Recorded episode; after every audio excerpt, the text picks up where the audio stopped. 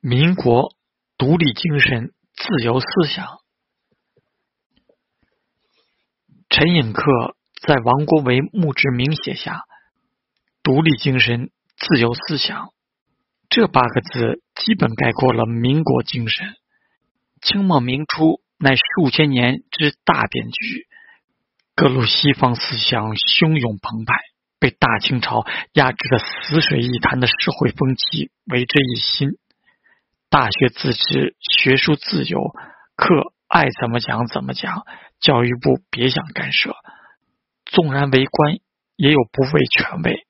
傅斯年跳着脚弹劾孔祥熙、宋子文，报纸媒体想怎么骂怎么骂，骂了暗杀，杀了继续骂。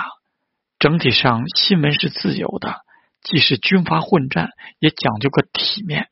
就如春秋战国，拉杆子打群架，也发个全国通告，师出有名。人要体面的活着，所谓体面就是独立和自由，这是渗透在民国每个角落的根本要义。在明清数百年的集权政治之后，一股难得的自由空气尽吹神州，这是西学东渐带来的一股现代主义的气息，讲究个人独立自由的西学风气，以儒家礼义廉耻重新融合。正努力塑造新的国民精神。如果说宋朝是中国士大夫气节的顶峰，那么民国正要将这种风范东西结合，重新书写。